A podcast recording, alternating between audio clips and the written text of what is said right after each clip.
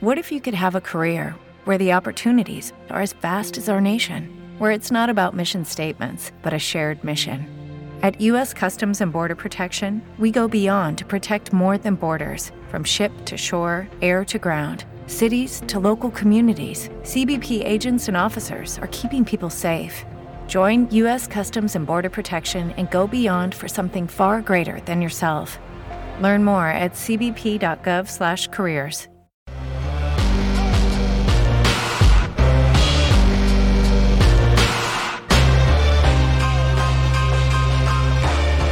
Vamos a seguir nuestra serie de mensajes que se titula La última palabra. En sí es una, uh, un estudio de la segunda carta de Pablo a Timoteo. Veramos, veremos de que uh, Pablo sigue uh, su exhortación y mirando a Timoteo como aquel que quiere equiparlo antes de que se muera. Verás de que esta carta Pablo le escribe desde su prisión, que se cree él mismo, lo comenta, que cree que esta eh, va a ser la última vez que él se va a dirigir hacia Timoteo. Y verás de que en esos momentos no tenían Pablo ni Timoteo ah, el beneficio de poder ah, ver hacia atrás y decir, wow, hay muchas personas que han, ah, ¿verdad? E, ellos han experimentado y han se han levantado y, han seguido y han perseverado en la fe. Porque verás que en, esos, en ese contexto histórico muchos apenas habían oído acerca de Jesús. Era esto algo, esto algo nuevo, ¿no? ¿No? era algo que hoy común, ¿verdad? Podemos ir a diferentes naciones y se habla acerca de Jesús, de quién es ah, la Virgen, ¿verdad? María, de ah, quién es el Espíritu Santo o, o quién es Dios. Ves que en esos momentos Jesús era conocido para muchos solo como otro profeta. Pero aquí Pablo, a través de su vida, él está dando testimonio y diciéndole a Timoteo, Timoteo, lo que Jesús hizo en la cruz revela el corazón de Dios a través de los siglos. Lo que Jesús hizo en la cruz en sí cambia la historia humana y ahora empieza un nuevo capítulo, una nueva etapa en la historia de Dios. Muchas de las promesas de cuales se habían hablado cuatro mil años antes de Jesús, ahora se habían cumplido en Jesús. Pablo después está mirando hacia Jesús y diciendo, Jesús es la culminación, el cumplimiento de muchas promesas que él había hecho desde el principio de la creación. Ahora muchos dirán, ¿por qué esta carta tiene mucho que ver conmigo? ¿O por qué la tengo que aplicar? ¿O por qué es bueno estudiarla? Déjame te digo, hoy más que nunca estamos sintiendo el, casi el mismo contexto del cual Pablo se estaba refiriendo y hablándole a Timoteo. Hoy hay personas que lastimosamente están tomando las verdades en la Biblia y la están manipulando para su propia ganancia. Y esto es algo que no es nuevo, que desde ese tiempo, desde el principio del movimiento cristiano, miramos que habían personas que miraban el Evangelio y decían, Qué buena oportunidad para hacerme, para hacerme rico, para levantar mi estatus, para mirar cómo muchos me siguen, para que pueda yo seguir haciendo cualquier que fuera su agenda. Entonces, hoy más que nunca necesitamos recordarnos y oír las palabras de Pablo y decir, wow, ¿qué Dios tienes tú para mí? ¿Qué palabra tienes tú hoy para mí que debe de ser aplicada? Porque verás, los mismos retos que tenía Pablo cuando le estaba escribiendo a Timoteo, ahí alrededor de 64 después de Cristo, es muy idénticos los retos que tenemos hoy en día.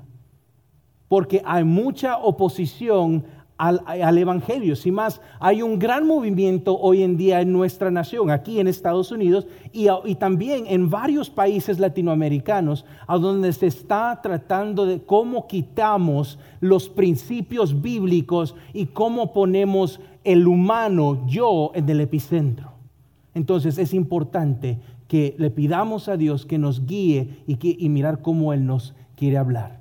Déjeme oro rápidamente y entramos al texto, al capítulo 3.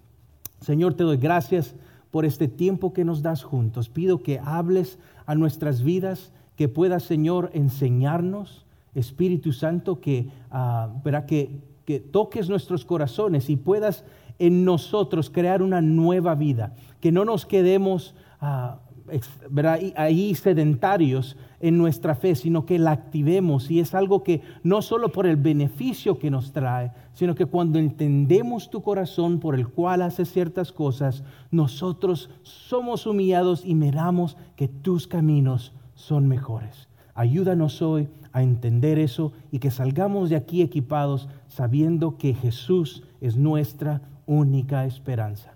Muchas gracias te doy en el nombre de Jesús. Amén. Pues hoy vamos a, correr por el capítulo 3, pero en resumen es este.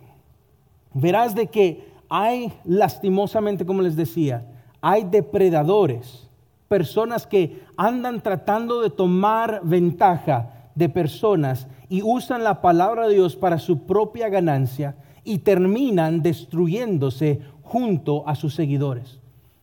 Y, es mi anhelo, es mi anhelo que en cuanto exponga la palabra de Dios, que nosotros seamos personas dispuestas a recibir persecución por defender la verdad para que muchos sean bendecidos por las promesas de la palabra de Dios. Porque déjenme les digo, yo he probado las palabras de advertencia de Dios cuando me salgo de su presencia y oh, hay mucha muerte afuera de los caminos de Dios. Y ahora puedo mirar que los caminos de Dios son aquellos que traen vida. Y muchas veces Dios permite ciertas cosas en nuestras vidas para que podamos, ¿verdad? hacer referencia de ellos, mirar hacia atrás y decir, wow, muchas de las cosas que pasaron en esa situación no estaban alineadas al carácter de Dios. Y verás, me siento con muchos, especialmente hispanohablantes, aquí en Watermark y se han, venido y algunos me han dicho, ¿sabes por qué no me quiero acercar a, Watermark en español? Y mejor prefiero ir a Watermark en inglés. Porque sinceramente no sé si aquí en español van a hacer lo mismo que en otra iglesia a donde yo he sido dañado, a donde yo he sido abusado. Porque hay muchos, y es parte de mi historia, de ser parte de una iglesia que lastimó no solo mi vida espiritual, pero sino físicamente, emocionalmente. ¿Y por qué? Muchos se hacen la pregunta, ¿por qué Dios? Déjame te digo, primero pues porque estamos en un mundo quebrantado y aquellos que se creen Dios y no miran a Jesús como su única esperanza, eventualmente el resultado del pecado, no importa si eres religioso o vienes a la iglesia todos los domingos, si tu corazón no está rendido a Jesús, tú algún día vas a no solo caer, pero también a destruir a aquellos que están en tu alrededor.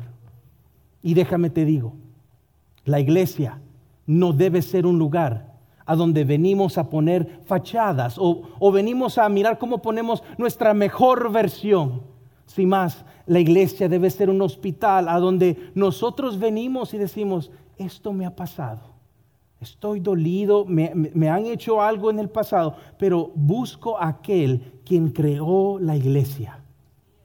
Y yo quiero seguir no a hombres, como dice Salmo 118, 8, yo no quiero confiar en hombres, sino que quiero confiar en Dios. Porque yo sé que aun si Oscar es un charlatán, o si Oscar es un falso maestro, Jesús reina para siempre. Entonces, miren, no importa quién esté aquí arriba, ustedes no me siguen a mí. ¿Ok? Si eso es lo que estamos usando para medir ¿será que la presencia de Dios está aquí? Si esa es nuestra manera, déjeme le digo, estás totalmente erróneo en poner tu, eh, tu ah, ah, confianza en humanos. Porque algún día, déjenme les digo, noticia de último minuto, algún día los ofenderé, algún día yo les haré algo que no les caerá bien y quizás hasta algún día yo quizás hasta pueda decir algo que no esté alineado a la palabra de Dios. Y lastimosamente muchos ponen su confianza en personas en vez de Dios y, en Jesús y la obra que Él hizo en la cruz y el Espíritu Santo que nos envuelve. ¿Estamos claros? Entonces con eso es que verás que Pablo está también hablando de ese mismo error. Porque habían personas en esos días que, como les dije, miraban el Evangelio, este nuevo movimiento. Había mucha, ¿verdad? Mucha audiencia, había mucha multitud, ¿verdad? Estaba ahí la parranda en cierta manera, ¿verdad? Y muchos decían, ¿cómo voy a, a usar esto? Y por eso es que le he llamado a esta charla, cuidémonos de los magos depredadores. Porque lastimosamente hoy en día, no solo pastores, líderes de la iglesia están tratando de ser ilusiones de que tienen cierto poder solo para capturar la atención de personas en vez de ocuparse de que las almas estén en un lugar de sanidad y más enfocados en lo que entra en los bolsillos, en el poder que obtienen. Óiganme, la iglesia está quebrantada, la iglesia está en necesidad, pero Jesús reina. Y quizás dirán, wow, qué pesado el que ya empieces de esa manera, porque quiero ser muy claro contigo. Estamos hechos de personas que sin Dios, yo me acostaría con media mujer que está aquí. Si no fuera por el Espíritu Santo, yo estuviera buscando maneras en cómo les digo, siembra aquí para que Dios te bendiga si no fuera por la obra del Espíritu Santo en mi vida, yo no estuviera ni casado con mi esposa, ¿quién está aquí? ¿Por qué? Porque en mi naturaleza pecaminosa yo estoy predispuesto a buscar las cosas que sean para mí conveniencia. Y ese problema no solo existe hoy, sino que ha existido desde el principio de la iglesia. Entonces seamos reales, nuestra confianza Está en Dios, en la obra que, Jesús hizo en la cruz y es por el poder del Espíritu Santo que tú y yo estamos aquí parados y podemos decir, Ebenecer, hasta aquí nos ha ayudado Dios. Amén. Mira lo que dice segunda de Timoteo, capítulo, capítulo 3. Mira lo que dice el, el primer versículo, bueno, el segundo versículo. Dice, pues la gente solo tendrá amor por sí misma, por su dinero. Serán fanfarrones y orgullosos, se burlarán de Dios, serán desobedientes a sus padres y malagradecidos. No considerarán nada sagrado, no amarán ni perdonarán, calumniarán a otros y no tendrán control propio serán crueles y odiarán lo que es bueno, traicionarán a sus amigos, serán imprudentes, se llenarán de soberbia y amarán el, placer en lugar de amar a Dios.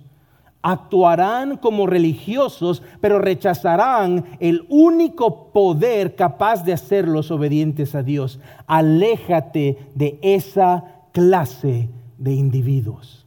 Ahora el versículo 1 habla acerca de que esto se va a dar a cabo en los últimos días. Ahora, podemos tener una eh, conversación muy extensa de solo esa frase, pero déjenme les digo, los últimos días es en sí cuando ya empezó y la promesa de Dios vino a través del Espíritu Santo, llenó a aquellos que estaban ahí y dieron testimonio de que Jesús era el Señor y eso empezó el movimiento. Ese es el inicio de los últimos días y puedo decirles que ahorita estamos en los últimos días, aún para que Dios, para Jesús regrese y ahí será una culminación de que su reino será establecido para siempre. Y esa es nuestra esperanza.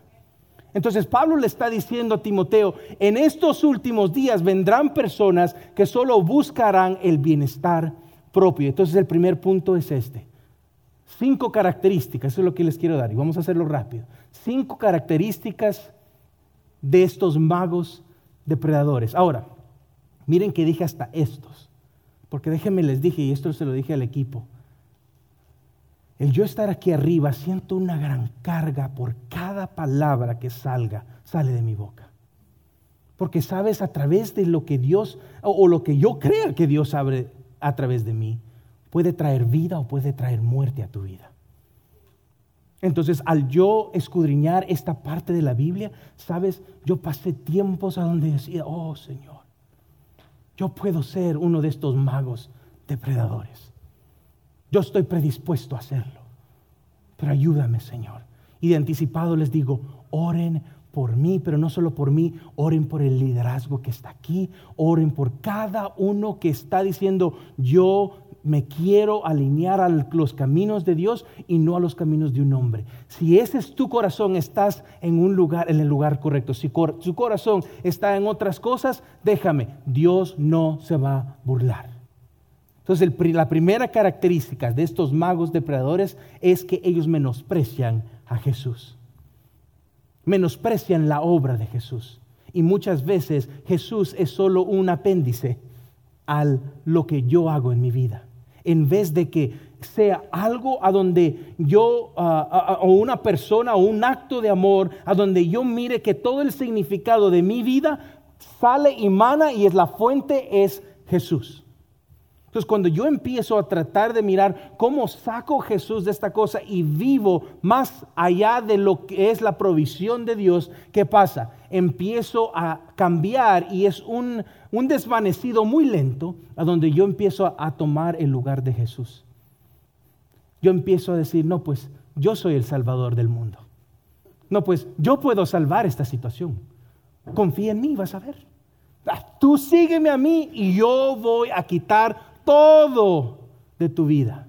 Si más muchos de estos magos depredadores están predicando algo que se llama, vamos a ver, es, es un tipo de deísmo terapéutico moralista. ¿Qué significa todo eso? Son, son frases, ¿verdad? Deísmo significa que eh, muchos de nosotros vivimos porque ah, ah, vivimos con un ser viviente que no interactúa con su creación.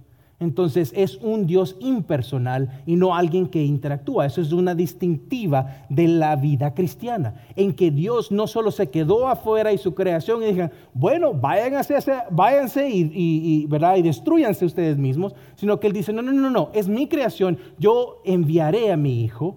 Y esa es la diferencia entre el deísmo y aquellos que siguen al Dios verdadero. Entonces muchos tratan de poner, y mucho es de poner a Dios como en una botella, como un genio, ¿verdad? Yo voy a Dios cuando yo lo necesito. Yo voy a Dios cuando, ¿verdad? Cuando, mis cosas ah, no estén bien, entonces sí, yo, yo iré, yo iré a buscarlo. Y ese terapéutico es muchas veces, es, vamos a ver cómo alivianamos los síntomas, pero no hablamos acerca de la raíz. ¿Y qué pasa? Mi función y, aquellos que lideran de esa manera están solo tratando de ver la conveniencia o qué es lo que es cómodo para aquellos que vienen a oírme, en vez qué es lo que necesitan. ¿Se miran la diferencia? Y el moralismo es que haz lo que tú sientas que es bien. Haz lo que a ti te parezca.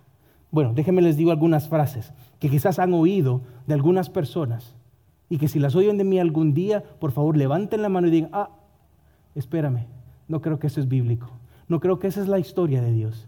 Pero unas frases que ah, quizás han oído es, dile a Dios que cumpla tu petición porque tú eres su hijo.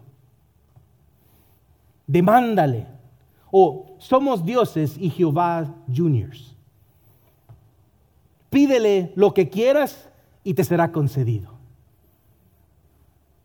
¿No las han oído ustedes? Otro, el secreto del universo es la ley de la atracción. Solo di las... Oh, oh, oh, you need parts? O'Reilly Auto Parts has parts. Need them fast? We've got fast. No matter what you need, we have thousands of professional parts people doing their part to make sure you have it. Product availability. Just one part that makes O'Reilly stand apart. The professional parts people. Oh, oh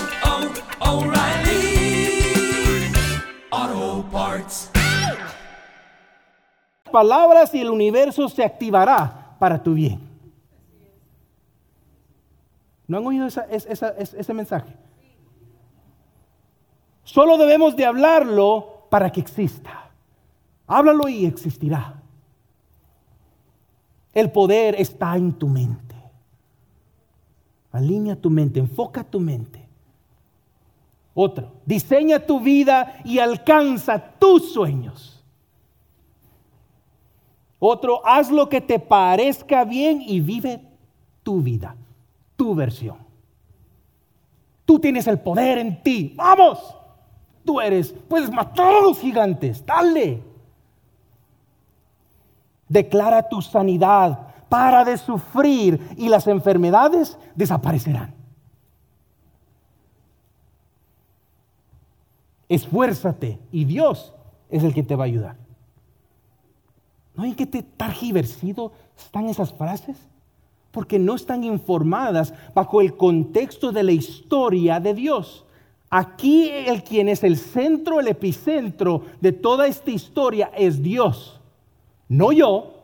Dios no hace lo que yo le pido, sino que yo voy a Él porque Él es el dueño de todo y Él tiene la discreción de seguir su plan o alterarlo. ¿Por qué? Porque Él es soberano. No, yo no soy soberano. Cuando yo tomo el lugar de Dios, ¿qué pasa? Yo empiezo a hacer cosas, a declarar cosas. Y dice, déjame le digo, las palabras que usamos sí importan. Así como nuestra teología importa, igualmente nuestras palabras importan, porque nuestras palabras, acciones, deseos e intenciones revelan quién es nuestro Dios y quién es nuestro Maestro. Entonces, una, la primera característica que yo he mirado de personas que están tratando de hacer magia, ilusiones para solo de ser predadores, es que menosprecian la gracia de Dios. La hacen al lado. Y ahora es mi bondad en vez de la bondad de Dios que yo no merezco. son a veces muy suaves. Esos, esos cambios muy así ay, pequeñitos, pero no, pues dejémoslo. No, no, no, no, no, no. Porque el mensaje no es mío. Y mírenme, si después al decirles esto, algunos de ustedes dirán, oye, qué, qué, raro está aquí. O, ¿verdad? Quizás están diciendo eso porque yo, porque yo vengo de otra iglesia, déjame te digo, no, lo estoy diciendo porque Pablo mismo le está diciendo a Timoteo, van a venir charlatanes y tratarán de ser lobos vestidos como ovejas. Entonces, pon atención, oye lo que dicen, mira sus acciones. ¿Por qué? Porque eso sí importa. No porque, ah, ya me están juzgando. No. Si eso es como te sientes, quizás estás, no estás entendiendo la dinámica de la familia de Dios. La familia de Dios es donde yo puedo decir, oigan hermanos, por favor pudieran orar por mí, porque ahorita estoy luchando con pornografía. Y quizás muchos de ustedes dirán, Sabes, creo que, es, creo que va a ser sabio, Oscar, que por favor no enseñes por un año. Necesitas sanarte. Hay mucho allí. Esas acciones no son, ah, yo me desperté con esta adicción. No, no, no. Son a veces, muchas veces hábitos, muchas veces son dolencias, ¿verdad? Abusos que hemos tenido en el pasado. Y si no sanamos, eso empieza a informar nuestro presente y futuro. Entonces, con eso dicho, seamos personas que miremos a Jesús y miremos que Él es nuestra provisión. Miremos de que Jesús, en Él está toda nuestra esperanza. Si oyes otro tipo de enseñanza, pon atención porque los frutos de tales enseñanzas son muerte. Yo no estoy diciendo, oigan, yo soy el perfecto, solo vengan a oír mi mensaje. No, lo que estoy diciendo es poniéndole a ustedes la responsabilidad en decir, vamos juntos, leamos la Biblia y digamos, ¿cómo es que Dios nos está hablando? Necesitamos familia.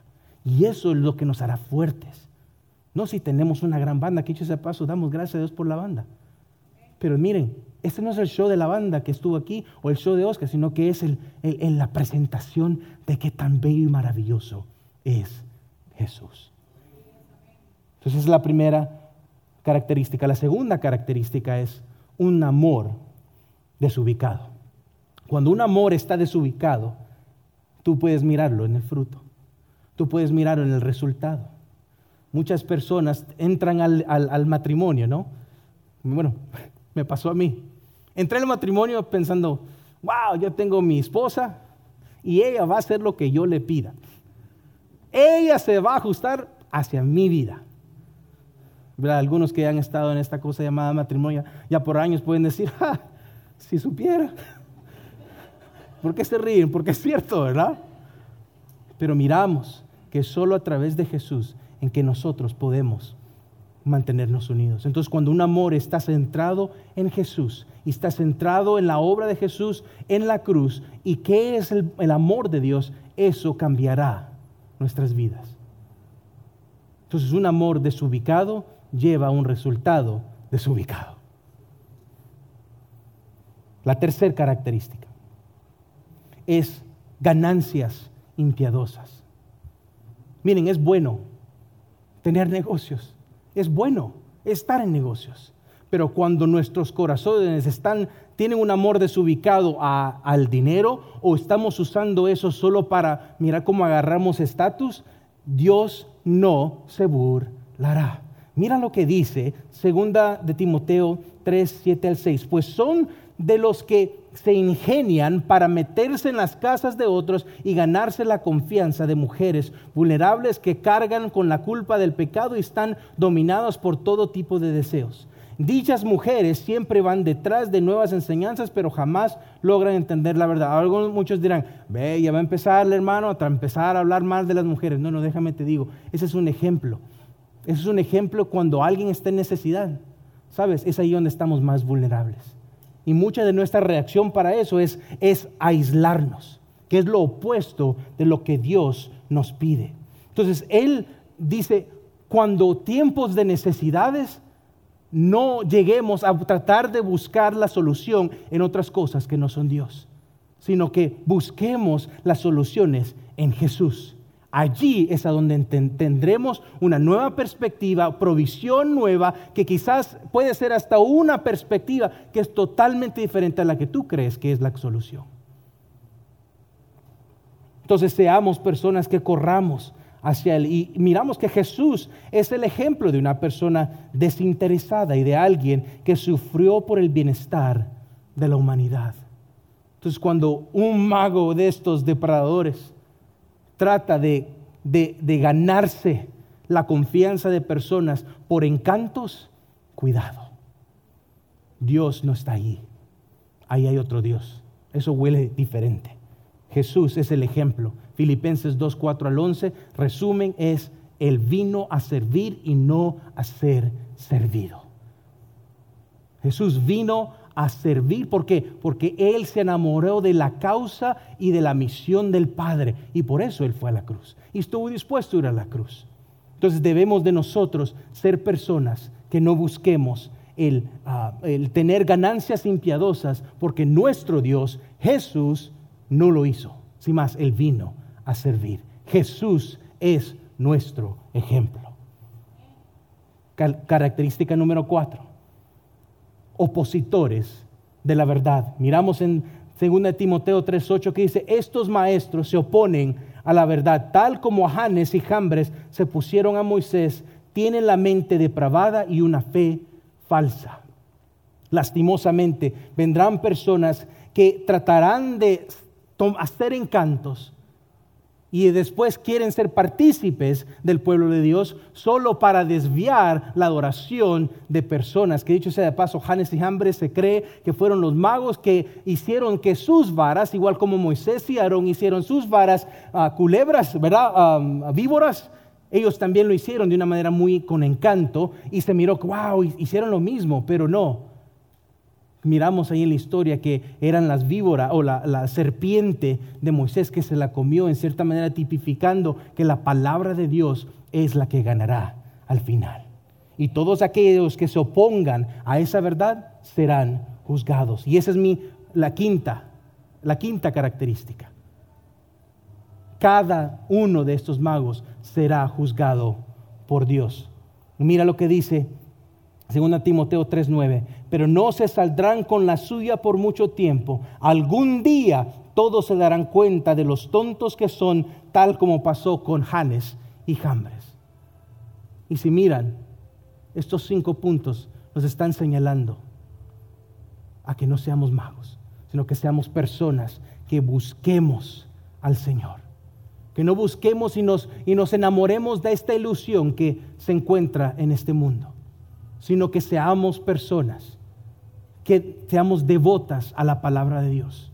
Y que allí, en ese lugar, cuando nosotros entendamos que es Jesús quien, nos, le da significado y propósito a nuestras vidas, nuestras propias vidas cambiarán, las vidas de nuestras familias cambiarán, nuestras, nuestras comunidades cambiarán y ese es el cambio que muchos buscan. Entonces miramos de que sí, habrán personas que vendrán con objetivos diferentes, pero que nosotros seamos encontrados fieles, así como Jesús fue fiel. Él es el único que puede sanarnos completamente. Él es el único que puede cambiar circunstancias. Él a través del Espíritu Santo es el que cambiará todo lo que nosotros sentimos que es malo. Déjame te digo, Dios quizás está dejándolo porque hay un propósito y una historia que Él quiere cumplir. Entonces, iglesia, así como Pablo le habló a Timoteo, le dijo, Timoteo, Pon atención, vendrán personas y sin más, los siguientes versículos, del versículo 10 al 13, Pablo le está diciendo a Timoteo, porque tú hablas la verdad y porque tú defiendes la verdad, recibirás persecución. Óiganme esto. La verdad se oirá como odio para aquellos que odian la verdad. La verdad se oirá como odio para aquellos que odian la verdad. Pero tú asegúrate de no solo ser una persona que agrade a personas y diga lo que es bueno, no, que cuando venga el tiempo, así como lo hicieron con Jesús en la cruz, igualmente nos, nos pasará a nosotros. Verás que los primeros cristianos, los primeros que siguieron a Jesús, sabían que ellos iban, eran mártires que cada día Dios les había dado vida. Ellos no miraban, Dios me ha dado vida y algún día seré un mártir. No, ellos sabían que cuando seguían a Jesús, llegarían, el llamado de ellos era morir por Cristo, porque al, al morir por Cristo era ganancia.